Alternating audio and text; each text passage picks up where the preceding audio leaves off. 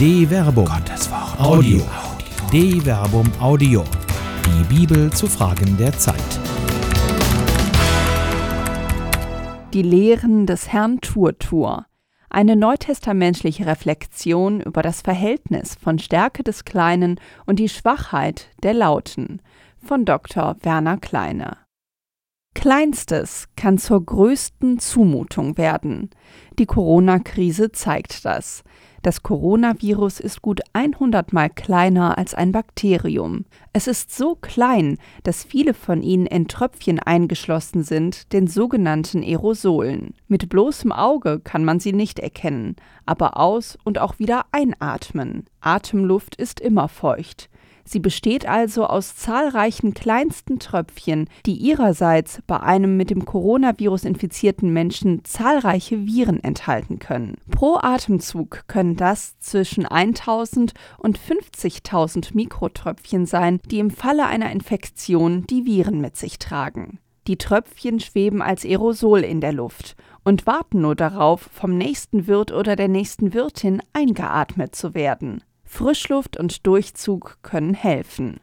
Nach einem bis ins alte Babylon zurückreichenden Glauben, als man noch dachte, Luftbewegungen im Raum deuteten auf Geister und Dämonen hin, die dem Menschen übel wollen, denken viele aber heute noch, man würde krank, wenn es zieht und lassen die Fenster lieber geschlossen. Ob es nun ein kleines, nur in starken Mikroskopen sichtbares Virus oder ein Wind, der weht, wie er will, ist, auch 300 Jahre Aufklärung haben offenkundig nicht dazu beigetragen, dass ein Großteil der Menschen sich von ihrer selbstverschuldeten Unmündigkeit zu befreien imstande ist. Dazu würde ja gehören, die Komplexität der Welt als solche anzuerkennen. Stattdessen wird einem grob vereinfachten Agnostizismus gefrönt, der behauptet, was man nicht sehen könne, existiere gar nicht, während gleichzeitig alter Aberglaube in postmodernem Gewand fröhlich Urständ feiert. Statt die vielen Differenzierungen und Komplexitäten als solche auch in ihrer anfänglichen Unüberschaubarkeit anzunehmen, zeichnet mancher ein grob gerastertes Schwarz-Weiß-Bild, in dem man schnell Schuldige und Sündenböcke erkennt und alle anderen, die dann doch lieber mit vorsichtigen Schritten den Dschungel von Daten und Fakten lichten und durchschreiten wollen, als Schlafschafe oder ähnliches abqualifizieren. Non ad rem, sed ad personam? Das allein sollte zu denken geben. Wenn Sachargumente persönlichen Angriffen weichen, ist es um die Tiefgründigkeit derer, die so agieren, nicht gut bestellt. Noch schlimmer wird es, wenn Empathie plumpen Pöbeln weicht, wie das Beispiel eines Rentners zeigt, der aufgrund der durch die Corona-Pandemie geltenden Beschränkungen seine an Demenz erkrankte Frau, mit der er 63 Jahre verheiratet ist, nicht besuchen kann. In dieser Ohnmacht nimmt er in Gera an einer Demonstration gegen die Corona-Pandemie bedingten Beschränkungen teil und berichtet in diesem Rahmen unter Tränen vor laufender Kamera. Ein junger Mitdemonstrant lässt sich seinerseits die Chance nicht nehmen, um den alten Herrn vor laufender Kamera anzupöbeln und seine eigene Agenda hinauszuposaunen. Er erntete dafür Applaus. Der alte Herr steht mit seiner Trauer weiter allein da nicht ohne den jüngeren Schreihals mit leiser, aber bestimmter Stimme auf die seiner Ansicht nach trotzdem verhältnismäßige Notwendigkeit der Maßnahmen hinzuweisen. Das aber geht im Geschrei des Gegenübers unter. Helmut Schmidts Aphorismus, dass sich in der Krise der Charakter zeige, wird in diesen Tagen ein ums andere Mal bestätigt. Dabei erstaunt es wenig, dass die wenigen Schreihälse sich als Erleuchtete sehen, die eine Weltverschwörung aufgedeckt hätten, die mal von Bill Gates, mal von den Bilderbergern, mal von den Illuminaten oder den Freimaurern und den sonstigen üblichen Verdächtigen betrieben würde. Ansonsten sind es 5G-Masten, militärische Kreise, chinesische Laboratorien oder natürlich die Chemtrails, die das Virus verursachen. Und natürlich wehrt man sich gegen eine Impfpflicht, von der nie die Rede gewesen ist, zumal es noch gar keinen Impfstoff gibt und es noch gar nicht ausgemacht ist, dass es ihn geben wird. So groß ist die Herrschaft des Menschen über die Natur nicht, dass sie sich alle ihre Geheimnisse abringen ließe. Man denke nur an das HIV-Virus, bei dem auch Jahrzehnte nach seinem Auftauchen immer noch keine wirksame Vakzine verfügbar ist. Das alles kümmert die laut protestierenden Antikoronaten nicht. Sie wollen ihre Freiheit zurück, die man ihnen streng besehen trotz verhältnismäßig notwendiger und zeitlich sehr begrenzter Einschränkungen nie genommen hatte. Sie wollen endlich wieder tun und lassen können, was sie wollen. Sie halten sich für die Starken und Wissenden, alle anderen werden dagegen abqualifiziert. Solche Meinungsstärke ist, zumindest was die Lautstärke angeht, imposant. Der Schaum vor dem Mund aber spricht nicht unbedingt für eine auf Denkstärke gegründete Gelassenheit. Dabei ist das Phänomen als solches nicht neu. Bereits in biblischen Zeiten kann man selbstüberheblichen Freiheitsdrang beobachten, der Verständigeren das Leben schwer macht. Regelkunde die früheste christliche Geschichte war alles andere als konfliktfrei. Zwar zeichnet Lukas in der Apostelgeschichte ein geradezu paradiesisches Bild der Urgemeinde, wenn er schreibt Alle wurden von Furcht ergriffen, und durch die Apostel geschahen viele Wunder und Zeichen. Und alle, die glaubten, waren an demselben Ort und hatten alles gemeinsam. Sie verkauften Hab und Gut und teilten davon allen zu, jedem so viel, wie er nötig hatte. Tag für Tag verharrten sie einmütig im Tempel, brachen in ihren Häusern das Brot und hielten miteinander Mahl in Freude und Lauterkeit des Herzens. Sie lobten Gott und fanden Gunst beim ganzen Volk. Und der Herr fügte täglich ihrer Gemeinschaft die hinzu, die gerettet werden sollten. Apostelgeschichte Kapitel 2, Vers 43 bis 47. Angesichts so viel Einmütigkeit, Einfalt und Einheit kann man nur vor Neid erblassen. Welche Gemeinde oder welche Kirche ist heute noch zu so etwas fähig? Tatsächlich zerbricht auch der urgemeinschaftliche Friede schnell am Vorteilsstreben Einzelner.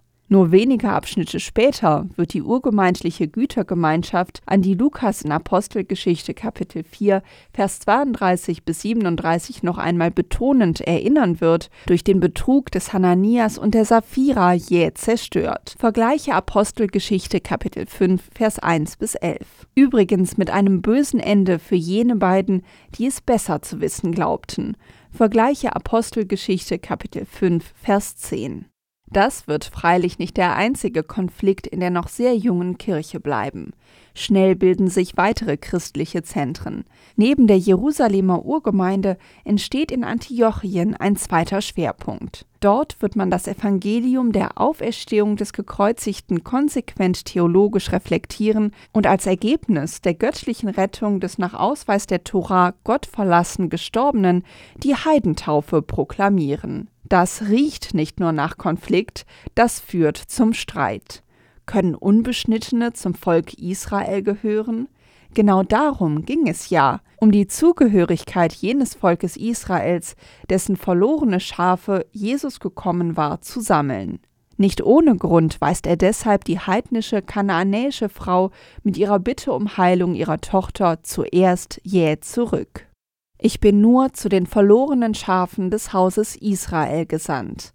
Matthäus Kapitel 15, Vers 24. Erst danach lässt er sich vom Vertrauen, das die Frau in ihn setzt, überwinden. Das alles erwächst keiner blanken Willkür. Im Hintergrund steht die Tora. Sie ist die Weisung, die Gott seinem Volk gegeben hat, die Regel, die das Leben möglich macht.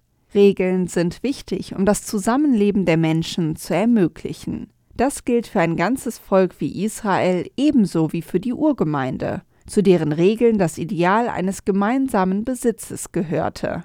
Dass Regeln zum Heil anderer überwunden und novelliert werden können und bisweilen sogar müssen, ist eine grundlegende Erfahrung der Menschheitsgeschichte.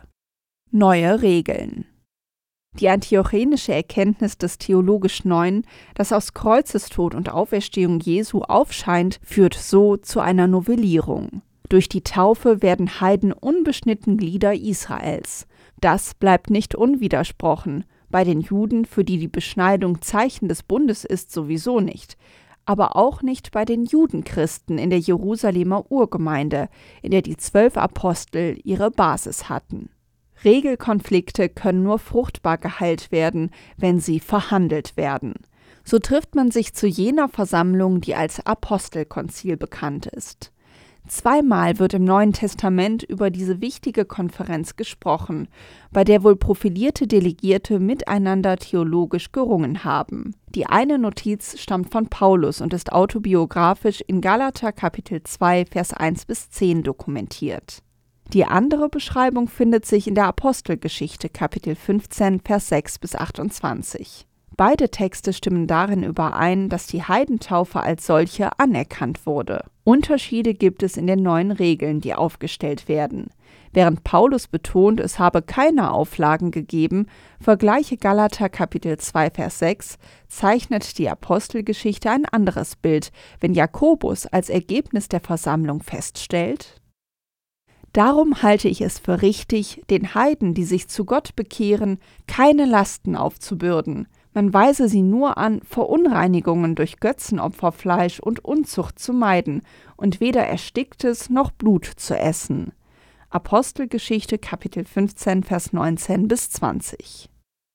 Die infantile Lust am Regelbruch dass die sogenannte Jakobusklausel durchaus historisch ist, gleichwohl dem Paulus Schwierigkeiten bereiten sollte, ist aus einer Begebenheit zu ersehen, die im Hintergrund des ersten Korintherbriefes zu erkennen ist. Für dessen Verständnis ist die Erkenntnis wichtig, dass Paulus als gediegen antiochenischer Theologe wohl die vorbehaltlose Liebe Gottes verkündet hat, aus der jene, die sich ihm zuwenden, nie und nimmer fallen können dass Christus am Kreuz wie ein gottverlassener Sünder stirbt und doch von Gott gerettet wird, bedeutet für ihn, dass die Sünde ihre Macht verloren hat. Wer in der Taufe wie Christus stirbt und aufersteht, hat daran Anteil, so dass Paulus unumwunden verkündet. Was sollen wir nun sagen? Sollen wir an der Sünde festhalten, damit die Gnade umso mächtiger werde? Keineswegs. Wie können wir, die wir für die Sünde tot sind, noch in ihr leben? Wisst ihr denn nicht, dass wir, die wir auf Christus Jesus getauft wurden, auf seinen Tod getauft worden sind? Wir wurden ja mit ihm begraben durch die Taufe auf den Tod, damit auch wir, so wie Christus durch die Herrlichkeit des Vaters von den Toten auferweckt wurde, in der Wirklichkeit des neuen Lebens wandeln. Römer Kapitel 6 Vers 1 bis 4 Wer also auf Kreuzestod und Auferstehung Jesu Christi getauft ist, kann so gesehen nicht mehr sündigen. Er ist für die Sünde in jeder Hinsicht gestorben. Daraus könnte man nun den Schluss ziehen, dass dann ja jede Regel obsolet wäre.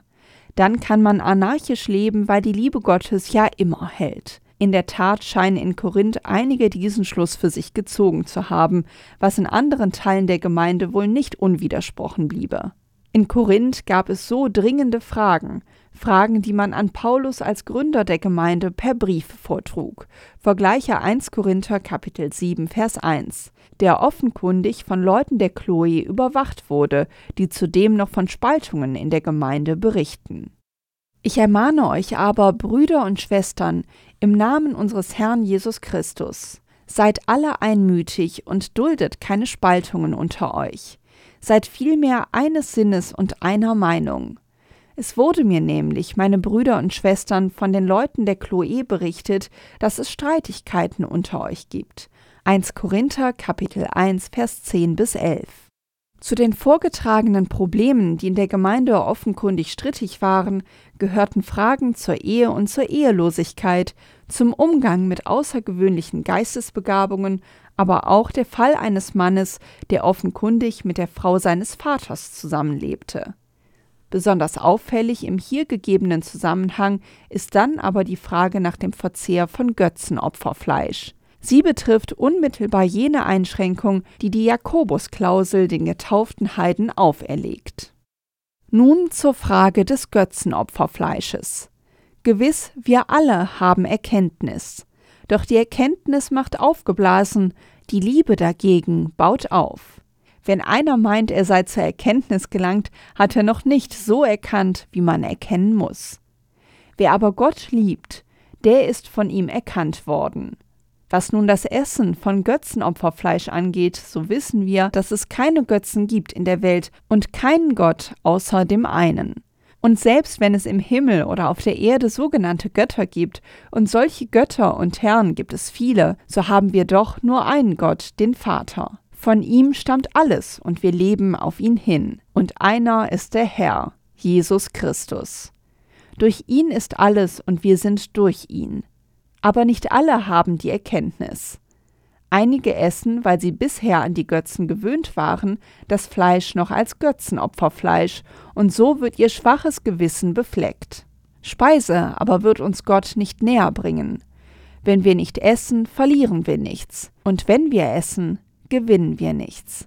1 Korinther Kapitel 8 Vers 1 bis 8 Götzenopferfleisch, griechisch Eidolothetos, war Fleisch von Tieren, die im heidnischen Götterkult geopfert wurden. Es wurde dort in Kultmälern verzehrt. Darauf weist der Wortbestandteil Eidol hin, der den unmittelbaren Zusammenhang mit den Kultbildern, die Eidolon genannt werden. Außerdem verweist er selbst auf die andere Möglichkeit der Fleischversorgung, bei denen er darauf verweist, dass Herkunft des Fleisches dort in jeder Hinsicht unbedenklich ist. Alles, was auf dem Fleischmarkt verkauft wird, das esst, ohne aus Gewissensgründen nachzuforschen. 1 Korinther Kapitel 10 Vers 25.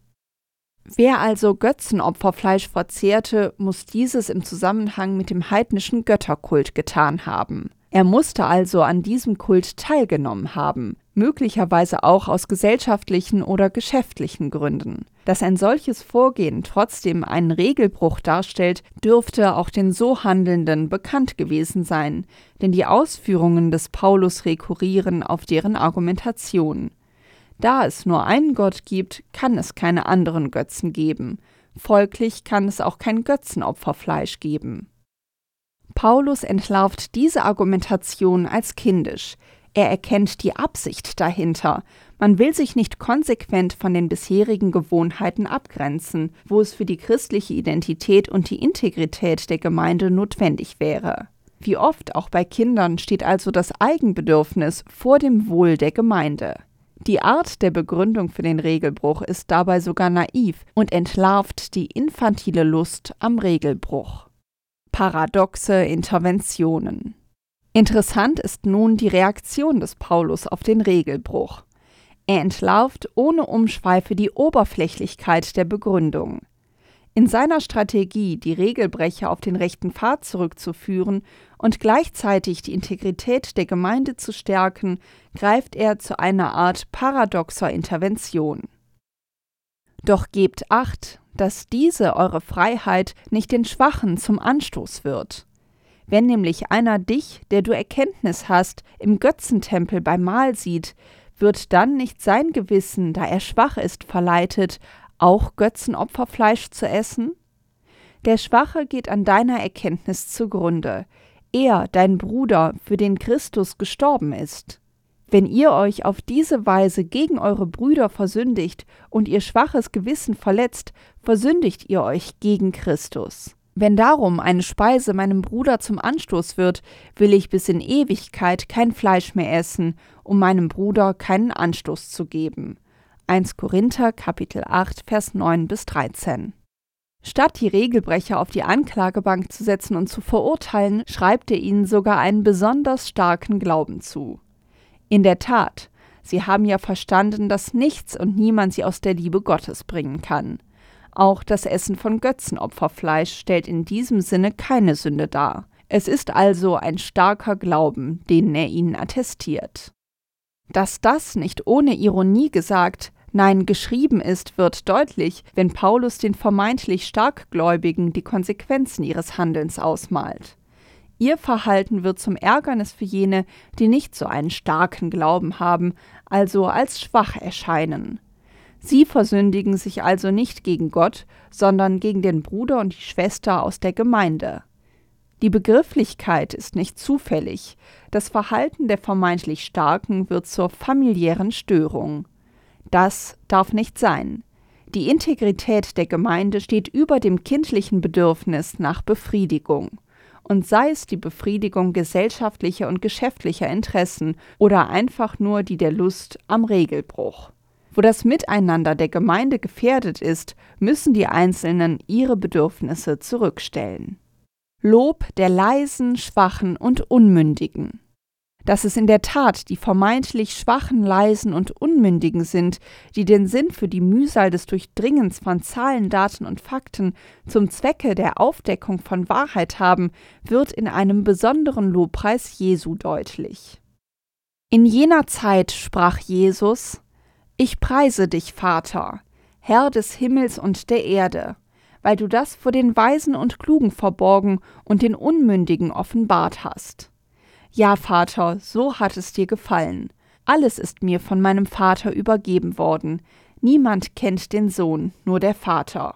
Und niemand kennt den Vater, nur der Sohn und der, dem es der Sohn offenbaren will. Kommt alle zu mir, die ihr mühselig und beladen seid. Ich will euch erquicken. Nehmt mein Joch auf euch und lernt von mir. Denn ich bin gütig und von Herzen demütig, und ihr werdet Ruhe finden für eure Seele. Denn mein Joch ist sanft und meine Last ist leicht. Matthäus Kapitel 11, Vers 25 bis 30. Das Joch bleibt. Erkenntnis bedeutet immer Arbeit und Ringen. Trotzdem redet Jesus davon, dass ein Joch sanft und die Last leicht sei. Das scheint paradox. Es ist paradox, die Lösung dieses Paradoxons findet man im Johannesevangelium. Wenn ihr in meinem Wort bleibt, seid ihr wahrhaftig meine Jünger. Dann werdet ihr die Wahrheit erkennen und die Wahrheit wird euch befreien. Johannes Kapitel 8, Vers 31 bis 32. Mit der Wahrheit als Ziel allen Ringens um Erkenntnis erscheint die Last, die die Last bleibt, letztlich leicht. Das ist bis heute das Ziel jeder Wissenschaft. Die Idee neuer Erkenntnisse, die dem Leben der Menschen dienen, wird zum Antrieb für alle Anstrengungen, in Versuch und Irrtum dieses Ziel nicht aus den Augen zu verlieren. Per aspera ad astram, durch Anstrengungen zu den Sternen, aber eben zu den Sternen. Und Herr Turtur? Der nette Herr Turtur ist von besonderem Wesen. In der Erzählung Jim Knopf und Lukas, der Lokomotivführer von Michael Ende, tritt er als Scheinriese auf. Er wirkt nur auf Entfernung groß und größer, je weiter er weg ist. Steht er vor einem, ist er ein normaler Mensch. Bei all dem Geschrei und Gelärm um Verschwörungstheorien und den sogenannten Hygienedemos sollte man die Lehren des Herrn Turtur nicht vergessen. Medien braucht es, um Fairness zu berichten. Aus der Ferne erscheint manches größer, als es ist. Bei Nähe betrachtet entpuppen sich viele, die dort laut protestieren, dann doch eher als infantile Schreihälse, die noch nicht in der Lage sind, die Herausforderungen und Zumutungen, die das Coronavirus mit sich bringt, erwachsen zu bewältigen. Sie wollen halt nur, was sie wollen. Sie gleichen darin Kindern in der Quengelzone, die jetzt ihre Kinderschokolade haben wollen. Und mittendrin in diesem Haufen unreifer Halbstarker ist dieser Rentner, der weint, weil er die Frau seines Lebens nicht besuchen kann. Ein echter Kerl, der weiß, worum es geht, und zwar in jeder Hinsicht. Er ist leise. Seine Schwachheit sollte Anlass für alle Anständigen sein, sich stark zu machen, damit er stark wird. Korinth ist überall. Jetzt geht es nicht nur um die Integrität einer Gemeinde. Es geht um die Integrität einer ganzen Gesellschaft. Ihr, die ihr euch für stark haltet, achtet ihr die Schwachen? Sie sind es, um die es eigentlich immer geht, die Alten, Kranken und Schwachen. So verschworen ihr auch seid, lasst sie doch nicht an eurer Erkenntnis zugrunde gehen. Das muten die vermeintlich Kleinsten euch zu, damit wirklich Großes werden kann. Eine Produktion der Medienwerkstatt des katholischen Bildungswerks Wuppertal Solingen-Remscheid. Autor Dr. Werner Kleine. Sprecherin Jana Turek.